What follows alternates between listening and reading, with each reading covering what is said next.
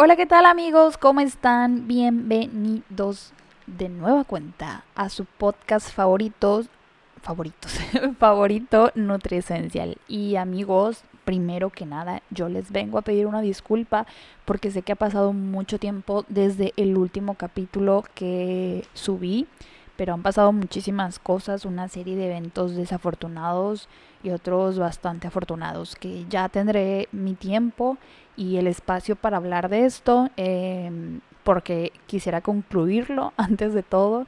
Pero también sé que van a venir cosas muy padres para Nutrisencial, porque sé que este camino eh, va a abrir muchas puertas y también va a tumbar bastantes mitos por ahí. Pero ya llegará su momento, no se me desesperen. Y muchísimas gracias también a las personas que me han mandado mensajito, que les ha gustado el podcast, la verdad es que leer sus mensajitos me pone bien, bien, bien de buenas porque, no sé, me hace sentir que, que en serio les, les gusta y que no se pierden ningún capítulo.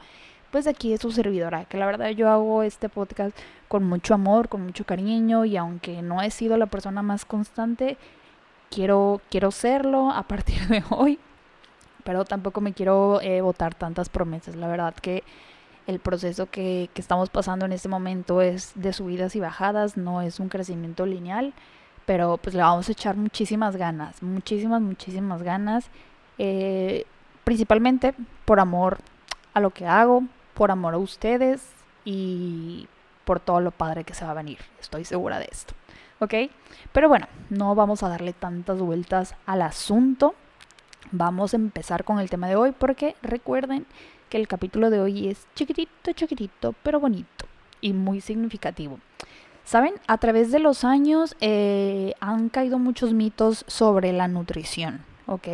Y a pesar de que la nutrición es una ciencia que está constantemente en cambio y en avances y todo esto, todavía hay personas que creen en mitos muy antiguos, mitos bastante viejos, eh, como por ejemplo el de hoy. Pero pues para eso está este podcast, ¿no? Para eso estamos, para aclarar sus dudas, para decirles cuál es el camino del bien y no el del mal, principalmente cuál es el camino que una nos va a llevar a nuestras metas sin descuidar nuestra salud, que eso, amigos, yo creo que estos ya casi dos últimos años de confinamiento nos ha quedado bien claro que la salud es todo, todo. Si no hay salud, podemos verlo. El mundo literalmente se para, ¿ok? Pero bueno, vamos a empezar con el capítulo de hoy porque no me quiero alargar tanto con este tema. Es buenísimo, tiene muchísima información, pero vamos a tratarla de hacer breve, conciso y preciso, ¿ok? Bueno amigos, eh, la pregunta siempre del millón es, oiga doctora, o nutrióloga, o nitsu, o como tú me quieras llamar, dime la verdad, ¿los carbohidratos engordan? Y mi respuesta es no. Son 500 pesos. Gracias. Eh, te crees. no, amigos. Eh, la verdad es que este mito de los carbohidratos que engordan tiene ya muchísimos años, alrededor de los años 70. Eh, un médico se dio cuenta que quitando gran parte de los carbohidratos de la dieta, pues sí traía como resultado el bajar de peso pero pues también a través de los años nos hemos dado cuenta que pues el peso no lo es exactamente todo. Y mucho menos en nutricencial. En nutricencial es más importante tu porcentaje de grasa que eh, tu peso en general, ¿ok? Y más adelante les voy a explicar por qué. Pero eh, quiero que empecemos con lo primero, lo primero, lo primero que es, pues, ¿qué son los carbohidratos, no? Y ya más adelante estaremos hablando de si engordan o no engordan y si sí engordan, pues ¿por qué? ¿Ok? Porque sí es posible, la verdad, subir de peso, pero más adelante vamos a hablar de qué, de, de qué va este asunto, ¿ok? Pues para empezar, los carbohidratos son uno de los principales nutrientes de nuestra alimentación, ¿ok? Nosotros tenemos tres macronutrientes que debemos de consumir en nuestro día a día, que son los carbohidratos, las proteínas y los lípidos. Y los carbohidratos los vamos a encontrar con distintos nombres. Eh, también los vamos a encontrar como hidratos de carbono o sacáridos o también glúcidos. Pero pues en este canal nos vamos a quedar con carbohidratos. ¿Ok? Los carbohidratos básicamente son moléculas de azúcar. Y sí, yo sé que escuchaste azúcar y que te asustaste, pero alto ahí, no te lo que es un momento, Vamos a seguir hablando de esto. Como ya lo dije, pues en conjunto con las proteínas y las grasas son uno de los principales nutrientes y los vamos a encontrar pues en alimentos y bebidas. O sea, de ley, estos tres macronutrientes los vamos a encontrar en los alimentos. A veces los vamos a encontrar en mayor presencia, a veces en menos, pero ahí van a estar. Y una vez que nuestro cuerpo descompone los carbohidratos, pues lo va a convertir en glucosa. Y pues yo sé que tú me vas a decir que la glucosa es mala, pero no, realmente no es mal amigos, a menos, claro, que padezcamos de alguna enfermedad, a lo mejor sí va a haber en alguna situación donde no podemos consumir carbohidratos, si padeces de alguna enfermedad celíaca, que básicamente no puedes consumir nada de carbohidratos porque trae problemas a tu organismo, o que seas una persona diabética, pero incluso una persona diabética ya está bastante científicamente comprobado que no hay que quitar todos los carbohidratos eh, completamente de su dieta. Hay carbohidratos que sí, ya no puede consumir tanto, pero nos podemos, eh, esta persona tiene que basar principalmente su alimentación en carbohidratos complejos, ¿ok? Pero igual, si quieren que hable de ese tema, de la diabetes y la alimentación, me lo pueden dejar en un comentario. Y breve comercial, recuerden seguirme en todas mis redes sociales, estoy en Instagram, como nutricencial.mx, estoy en Facebook como nutricencial, ¿ok? Pero bueno, volviendo al tema de los carbohidratos. Ahorita mencioné los carbohidratos pues, simples y los carbohidratos complejos, ¿no? Para dejarlo así en breve, los carbohidratos simples también son conocidos como los azúcares simples. En estos van a estar incluidos la fructosa, la glucosa y la galactosa. Todos terminan en osa. Y la fructosa, como su nombre lo dice, lo vamos a encontrar principalmente en las frutas o en los jugos o también conocidos como zumos de fruta. ¿Ok? La glucosa, pues esto es bastante obvio, lo, es, es un tipo de azúcar. Y la lactosa, pues también nuestro, su propio nombre lo estará diciendo, lo vamos a encontrar en la leche y todos sus derivados. ¿Ok? Eh, los carbohidratos complejos también son conocidos como almidones y pues su nombre también nos está diciendo bastante, la verdad. Los vamos a encontrar en alimentos o verduras con almidón, cereales integrales, arroz, panes y cereales pues no integrales también, por así llamarlos, ¿ok? Y a lo mejor tú te vas a preguntar, oye Nitsu, pero ¿por qué? ¿Por qué me estás diciendo que yo debo de consumir carbohidratos si pues todo el mundo dice que engordan, ¿no? Pues la verdad es que los carbohidratos tienen demasiadas funciones en nuestro cuerpo. Así como los lípidos es a una función eh, endocrina, los carbohidratos tienen su porqué en nuestro cuerpo. Y el número uno, el principal, el principal, es que los carbohidratos son una fuente de energía. Es nuestra principal fuente de energía. Visualízalo de esta manera. Tú y yo somos un auto y nuestra gasolina así premium son los carbohidratos, ¿ok? Pero pues de repente le queremos meter otro tipo de gasolina, una que pues, no sé, es de guachicol, está medio sucia, no está purificada. Entonces, eh, pues a pesar de que es eh, gasolina, es una fuente de energía, no es mi principal fuente de energía o no es lo mejor que le puedo dar, ¿no? Y con esto pues me puedo referir a las proteínas y a las grasas o también conocido como dieta keto. Básicamente, pues la dieta keto consiste en eso, en quitar em, la mayor eh, cantidad de carbohidratos solamente dejando un 5%. Y la verdad es que esto es demasiado, demasiado poco, ya que una fruta nos, eh, nos aporta más o menos eh, como, mm, no sé, un poquito más de, de eso. De hecho, una vez platicando con una persona que seguía una dieta keto, su porción de carbohidratos era media manzana. Entonces, la verdad es, es, es una tortura literalmente en todas las palabras. Y la verdad es que una dieta también no tiene por qué ser tortuosa. Sí, al principio va a ser un poquito de acostumbrarse porque la nutrición es reeducarse. Pero no es difícil y yo creo que los resultados valen completamente la pena, la pena perdón, independientemente de un buen cuerpo, ¿ok? Pero bueno, volviendo a las funciones de los carbohidratos, pues sí amigos, nuestra principal fuente de energía proviene de los carbohidratos. Es una energía, la verdad, que bastante fácil de asimilar para nuestro organismo. Es eh, bastante rica, bastante buena.